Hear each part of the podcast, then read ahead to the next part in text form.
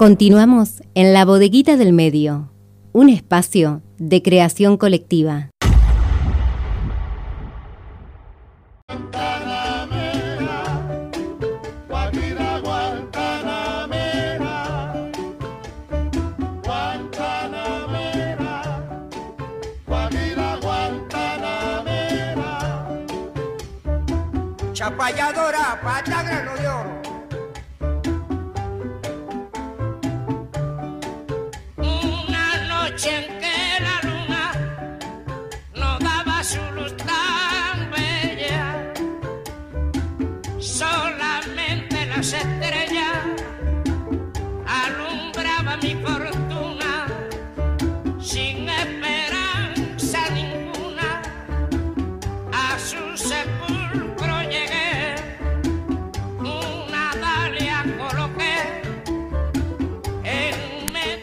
Continuamos en la bodeguita del medio hasta las 15 horas. Y como dijimos al principio del programa y habrán visto en nuestras redes, en nuestra página web, eh, estamos haciendo un sorteo sobre eh, dos ejemplares del libro Del otro lado de la mirilla, que se presentó el día jueves en la ciudad de Santa Fe por la Asociación Civil El Periscopio.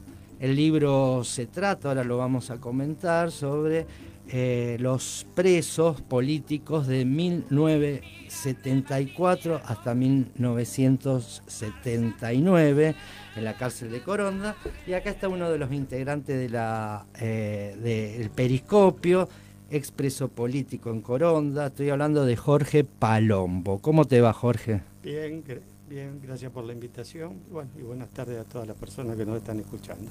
Jorge, eh, 1974, 1979, todo un periodo a donde en el 74 no estaba todavía el, proceso militar, pero había aparecido la AAA. Eh, hay experiencia, porque un, es colectivo este libro, como experiencia colectiva, ¿hay experiencia sobre esa época? Sí, lo- los primeros presos políticos que llegan a la cárcel de Coronda es- eh, ingresan a partir del segundo semestre del año 74. Si bien eh, había democracia, pero este, la, la conflictividad política y social en, en el país era grande.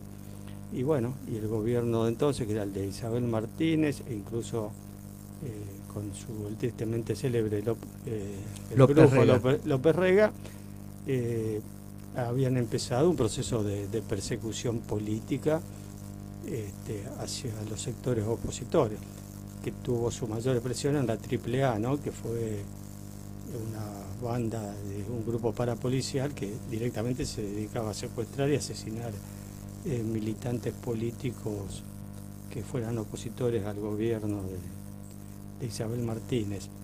Eh, durante ese, ese periodo, hasta fines del año 75, s- fue aumentando la cantidad de presos políticos, pero no era una cantidad significativa. E incluso este, el régimen carcelario que había en ese momento en la cárcel era un régimen relativamente tolerable, con un régimen de, de visitas, eh, los presos tenían posibilidades de acceder a la lectura, tener visitas de contacto, deporte, incluso algunos llegaron a trabajar en, en los tantos talleres que había en ese momento en la cárcel de Coronda. Y después cómo fue transcurriendo. Bueno, este, después del los primeros, el primer eh, régimen de, se empieza a endurecer el régimen a fines del 75, hay un traslado en octubre del 75 por una protesta que hicieron los, los presos que estaban en ese momento y bueno, de ahí se, hay un, a raíz de esa protesta hay un traslado muy importante hacia otras cárceles que fue bastante violento el traslado sin llegar a, lo- a los niveles de violencia que después vi- viviríamos en la época de la dictadura, pero fue bastante violento.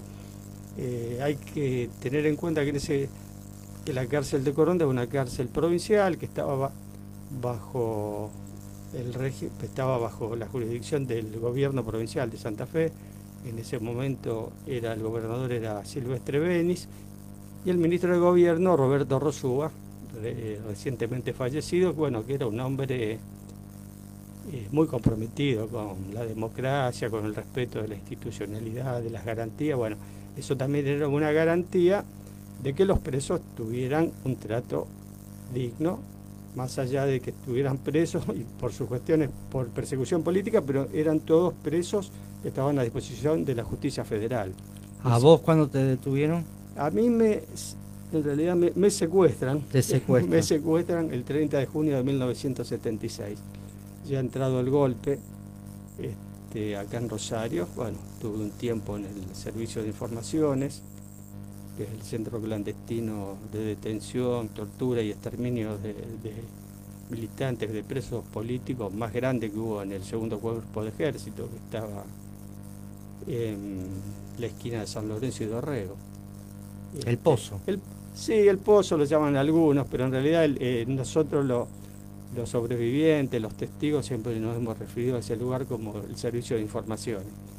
Algunos le han puesto el pozo porque en el, por el subsuelo que había, que era eh, el sótano, que era donde se alojaban a, los a los presos que ya medianamente habían sido blanqueados y era un era al que lo mandaban ahí al subsuelo ya podía tener alguna esperanza mayor que los otros de sobrevivir.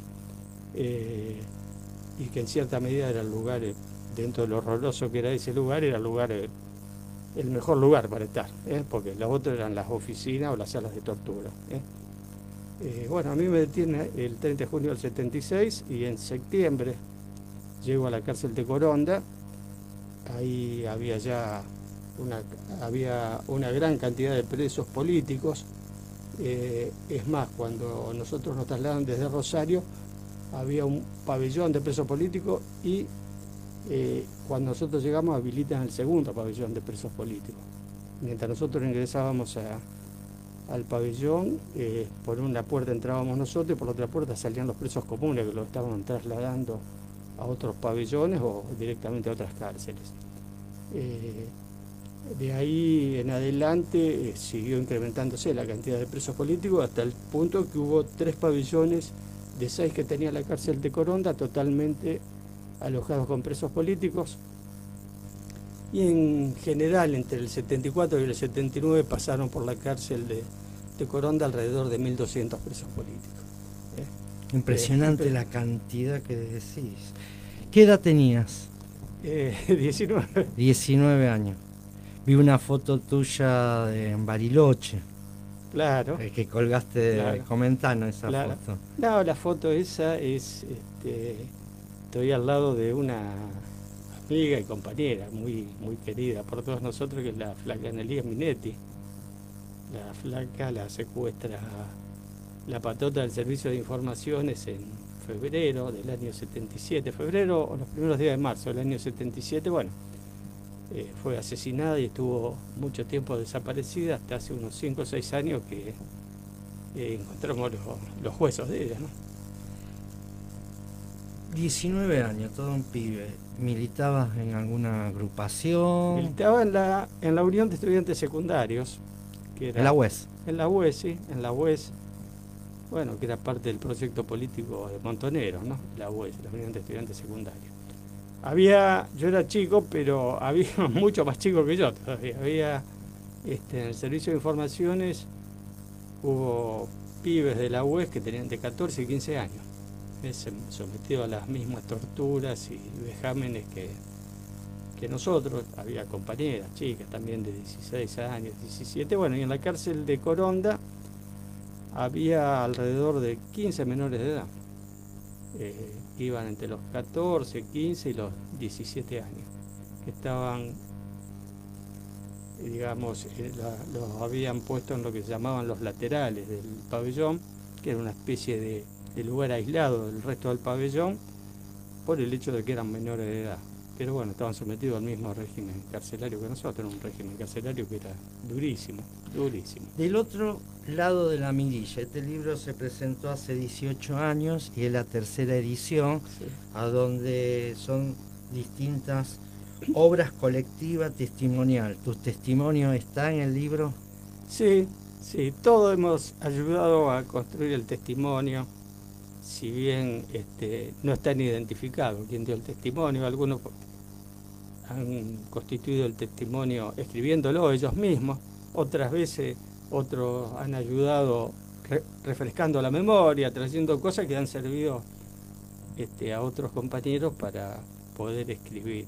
Y algunos solamente a lo mejor eh, en estas reuniones que hacíamos, que empezó en el año 99, 2000, empezamos con esta locura del libro, bueno, Con el ayudaban, periscopio. ayudaban este, cebando mate o, o Es una manera de el colaborar. El asado con el cual termi- solíamos terminar las reuniones. ¿no? Y ese es un trabajo colectivo, Tal cual. casualmente. Porque de ahí también salen distintos testimonios, Tal distintas cual. experiencias, Sí, sí. anécdotas. Sí, sí. Incluye el libro Juicio y condena a los responsables. Sí, este. A ver. El libro tiene tres ediciones Sí. en español. Esta es la tercera Esta la es que tercera se presentó esta semana en Santa Fe. Se presentó en Santa Fe, que incluye el juicio a los. a tres, a dos de los tres jefes que tuvo la cárcel de Coronda, que la cárcel de Coronda estaba en manos de Gendarmería, Gendarmería Nacional, este, y hubo tres durante el quedó en manos de Gendarmería Nacional eh, después del golpe, ¿no? Antes estaba a cargo de institutos penales de la provincia. Eh, después del golpe toma Gendarmería el manejo de la cárcel y es cuando se establece el régimen eh, carcelario durísimo que tuvimos que afrontar durante prácticamente tres años. Eh, hubo tres comandantes de Gendarmería, este, Benítez, Uchidonchi y Cirone. Los dos primeros fueron condenados y Cirone murió impune, ¿no? porque mientras se sustanciaba el juicio falleció. Y bueno, eso es la, la novedad que trae esta edición. Es un poco el, colora- el corolario ¿no? de, de este proceso que iniciamos nosotros. Eh, hay una cuarta edición que la podremos llamar, que está hecha en francés, Ah, mira. que se llama Ni locos ni muertos, creo que en francés es Ni fous ni morts. Este, porque bueno, íbamos a hacerlo en otro idioma, bueno, hay compañeros que viven en Europa, bueno, y, vimos la posibilidad de llevar nuestra experiencia afuera de- del país. Y bueno, era muy difícil traducir del otro lado de la mirilla a, a un idioma que no Claro. fuera el nuestro, ¿no? Entonces Otra le pusimos lengua. esa, esa denominación porque eso fue lo que nos dijo, o nos decía o le dijo a algún compañero este comandante Cuchidonchi, ustedes acá van a salir eh, muertos o locos. Bueno, ni locos ni muertos salimos. Ahí hicieron una contracultura. Se opusieron Claro. a morir No solamente ni locos y ni ni muertos, sino volverse que locos. seguimos este, militando cada uno en su lugar, en su espacio, en los lugares que fue encontrando y fuimos capaces de meterlos presos a estos verdaderos este, genocidas. ¿no? Del otro lado de la ¿dónde se puede conseguir? El libro todavía no salió a la venta. No salió a la a la venta, pero sí, ya pr- prácticamente, creo que la semana que viene ya va, a estar prácticamente en todas las librerías. Ah, en de todas las librerías Sí, se sí, pueden sí. conseguir. Sí. Eh, bueno, De eh, todos modos se puede ver en la página del del, del periscopio está una, hay una versión digital ¿a también. cuál es la página del periscopio? Ahora te la digo. Perfecto. No me, no me la recuerdo. Bueno, después la difundimos. después te la dejo y la difundo. La vamos a colgar en nuestra página, así con el sorteo que hacemos de los dos ejemplares, la gente se entere del periscopio. Estamos a punto en este mes, pero eh, de la memoria estamos a punto de llegar al 24 de marzo, eh, 45 años de la dictadura militar, del inicio de la dictadura militar, cívico, eclesiástica y demás, del poder económico. ¿Qué nos podés decir de tu experiencia, de tu militancia? ¿Cómo ves a los 45 años a esta democracia? Bueno, a ver, desde mi militancia, bueno, yo actualmente milito en el movimiento Evita. Este, bueno, yo la veo a la, democracia que tiene muchas deudas con la sociedad argentina. Este, eh, que está buena la democracia, está muy bien que tengamos democracia, todo eso, pero creo que tenemos una democracia de, de baja intensidad, como alguna vez alguien lo, la denominó. Es decir, tiene una gran deuda con este, algo que se llama justicia social. Eh, vemos que es un país que, que ha retrocedido muchísimo en los niveles de, equidad, de justicia social, cada vez con un índice de pobreza mayor, este, con una pobreza estructural que ha costado, que cuesta muchísimo revertirla.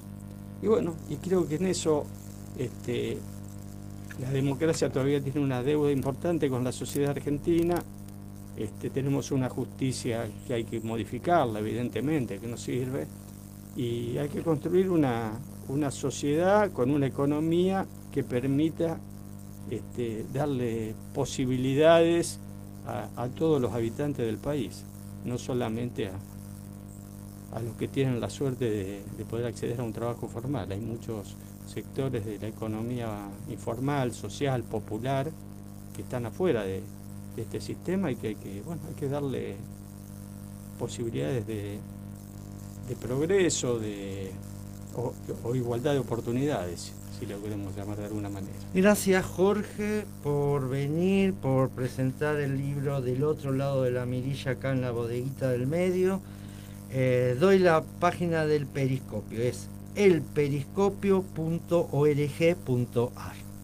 Ahí pueden tener toda la información del otro lado de la mirilla y de ustedes, de como integrante, para, porque está muy bueno este libro para hacer actividades, para hacerle leer a los chicos, para debatir en los colegios. Me parece un, un libro muy pedagógico.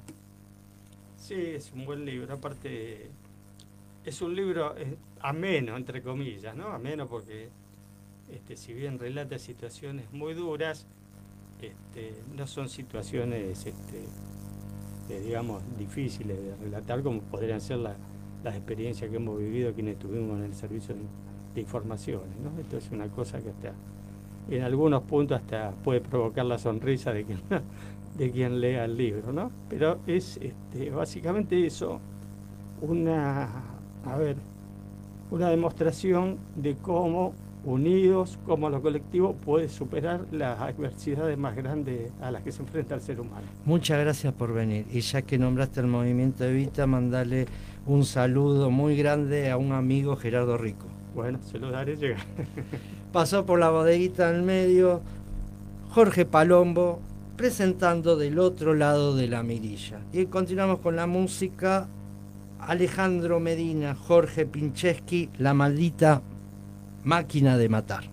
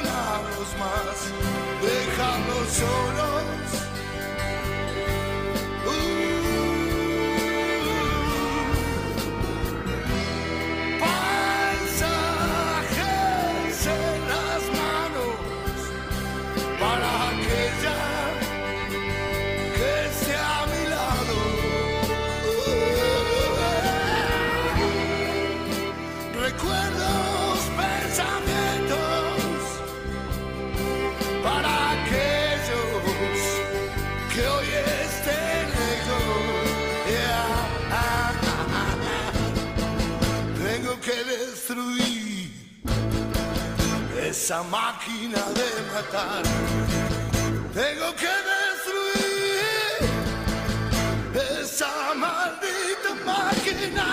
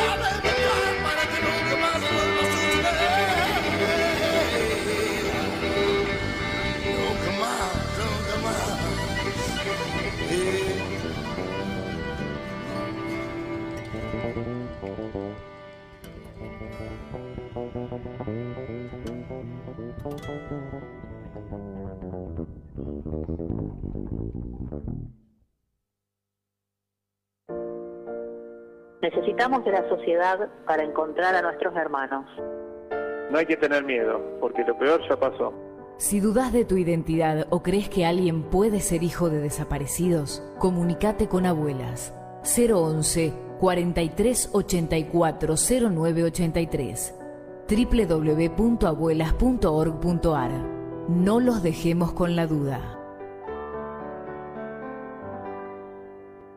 Si tu tía o tu primo, tu hermana o tu abuelo, tu mamá, tu papá o tu hijo desapareció entre 1974 y 1983, quizás sea uno de los cientos de cuerpos sin identificar que el equipo argentino de antropología forense tiene en resguardo. Si querés saber más, llama al 0800-3453-236. Equipo argentino de antropología forense. 35 años de ciencia para la verdad. Sábados, de 12 a 15 horas. La bodeguita del medio. Un espacio de creación colectiva. Porque nadie viva en el silencio ni en la oscuridad. Porque no seamos invisibles nunca más. Ahora también estamos en la web www.labodeguitadelmedioonline.com. Seguinos en Twitter. LBM en radio.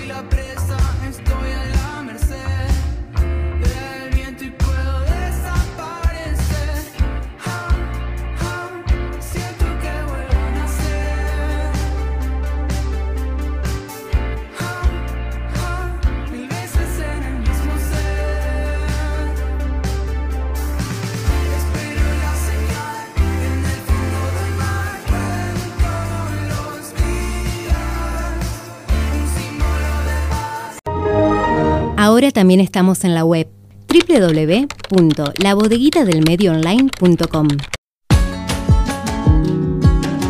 Sábados, de 12 a 15 horas. La bodeguita del medio.